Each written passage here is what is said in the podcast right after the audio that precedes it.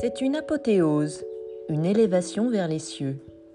Sur ce tableau, présenté au musée de Pont-à-Mousson, on peut y voir Saint-Pierre Fourier montant au ciel.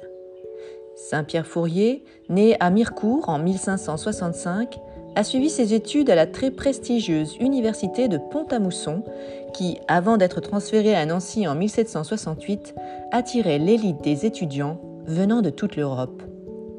Pierre Fourier y suit ses études et devient curé de Matincourt, où il souhaite alors venir en aide à ses paroissiens au travers de l'enseignement des enfants et de diverses œuvres sociales.